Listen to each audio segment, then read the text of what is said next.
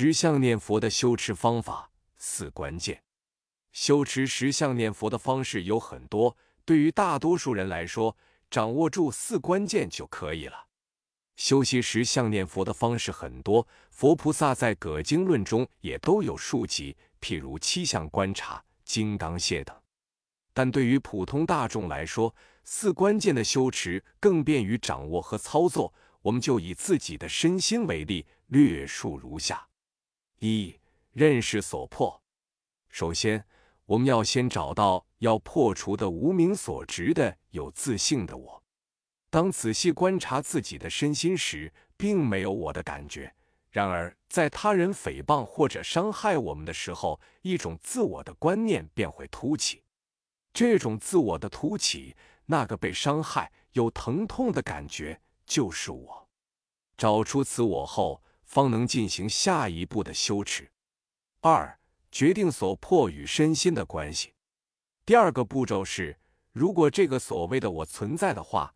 那么，它一定会在身心之内一体，或者之外一体，两种可能，绝不会有第三种可能。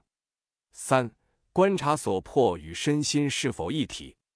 下一步修法是先将身心划分为组成部分，如身体、精神。身体又包括胳膊、躯干、内脏等；精神又包括喜悦、忧愁、愤怒等。然后检查我如果与身心是一体。那么，到底其中哪一个是我呢？如果我是身心，那么身心有多种划分，我也有多个吗？身心会随着时间变化，但我们所执的我却从来没有感觉变化。因此，经过观察，得知我并非与身心是一体。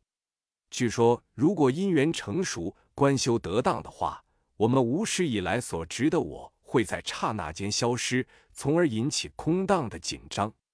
四、观察所破与身心是否一体。当在身心中找不到这个我的时候，我们或许会想，那一定是在身心之外，与身心是一体吧？但如果是一体的话，那么我跟身心有什么关系呢？这显然是不可能的事情。没有人会把我看作是身心之外另有的东西，所以这个我也并非存在于身心之外。这时。就产生了一种奇怪的感觉：如果我是存在的，必定存在于身心之内外，但搜遍身心内外也找不到，我应该能找到它才对。这时候，一般是认为初步通达了无我的中观正见。